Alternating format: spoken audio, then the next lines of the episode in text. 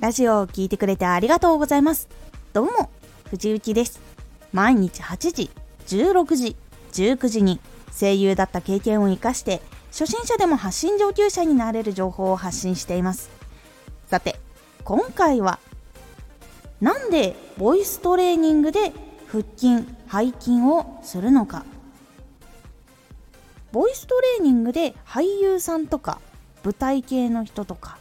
声優さんが腹筋背筋するところを見たことがあってボイトレには筋トレがあると思っている方いると思います。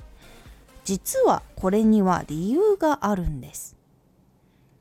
なんでボイストレーニングで腹筋背筋をするのか。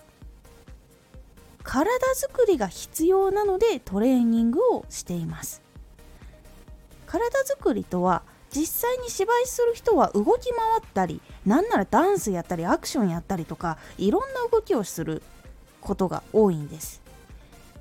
そして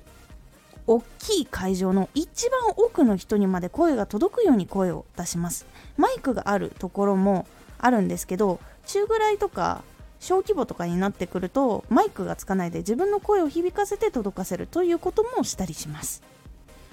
声優さんとかだったらバトルシーンもあったりとか号泣のシーンがあったりとかテンションがもう0100ぐらいのキャラクターがあったりとか本当にテンションに合わせて声の圧っていうのも大きくなったりするので声を出す体力っていうのが必要になります。特に出し続けられるっていうことが本当に重要になってきます。まずその声を出して声の音量をキープしたり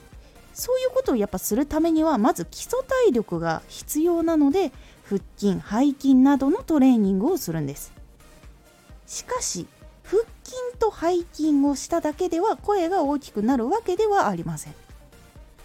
声を出す筋力はどちらかというと腹筋背筋で鍛える方じゃなくて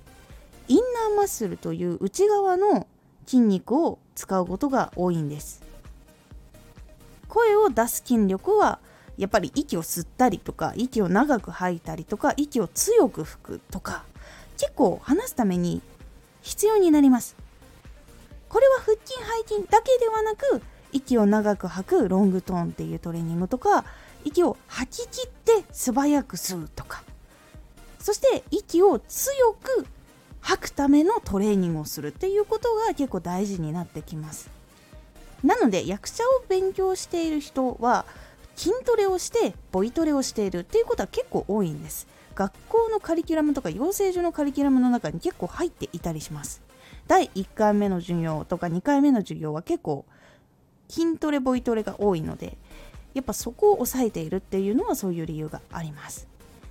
では日常の中ではどうなのかっていうと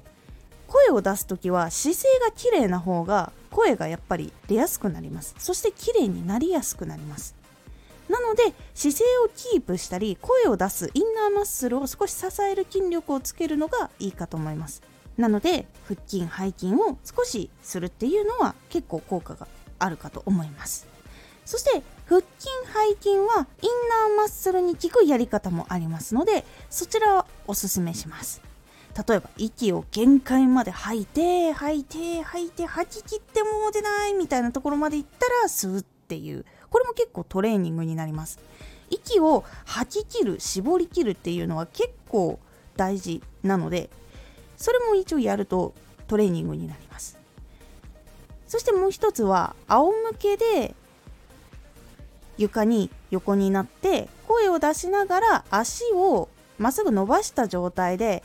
床から離して上下に10回上げ下げしてみるトレーニング。これ声出しながらやるとめちゃくちゃお腹くるんですよ。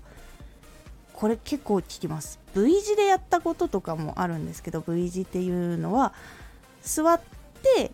足も背中もつけないで腹筋キープしたまま1曲歌を歌うとかそういうボイトレとかもしたことがあります。これ結構ちょっと最初はきついかと思うので横になった状態で足を上下に10回上げ下げしてポイントは床に足をつけないでちょっと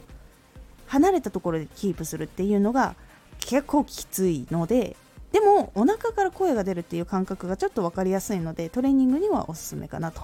思います。声の出し方も結構変わるので興味がある方は是非試してみるようにしてみてください。今回のおすすめラジオ。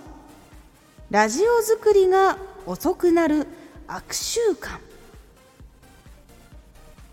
この悪習慣知らないうちにやっていることがあったりするんです。結構これ遅くなる原因になるのでちょっとずつでも改善していくのが大事というお話をしておりますこのラジオでは毎日8時16時19時に声優だった経験を生かして初心者でも発信上級者になれる情報を発信していますのでフォローしてお待ちください毎週2回火曜日と土曜日に藤雪から本気で発信するあなたに送るマッチョなプレミアムラジオを公開しています。有益な内容をしっかり発信するあなただからこそ収益化してほしい。そして多くの人に聞き続けられてほしい。毎週2回、火曜日と土曜日。ぜひお聴きください。ツイッターもやってます。ツイッターでは活動している中で気がついたことや役に立ったことをお伝えしています。ぜひこちらもチェックしてみてね。コメントやれたいつもありがとうございますではまた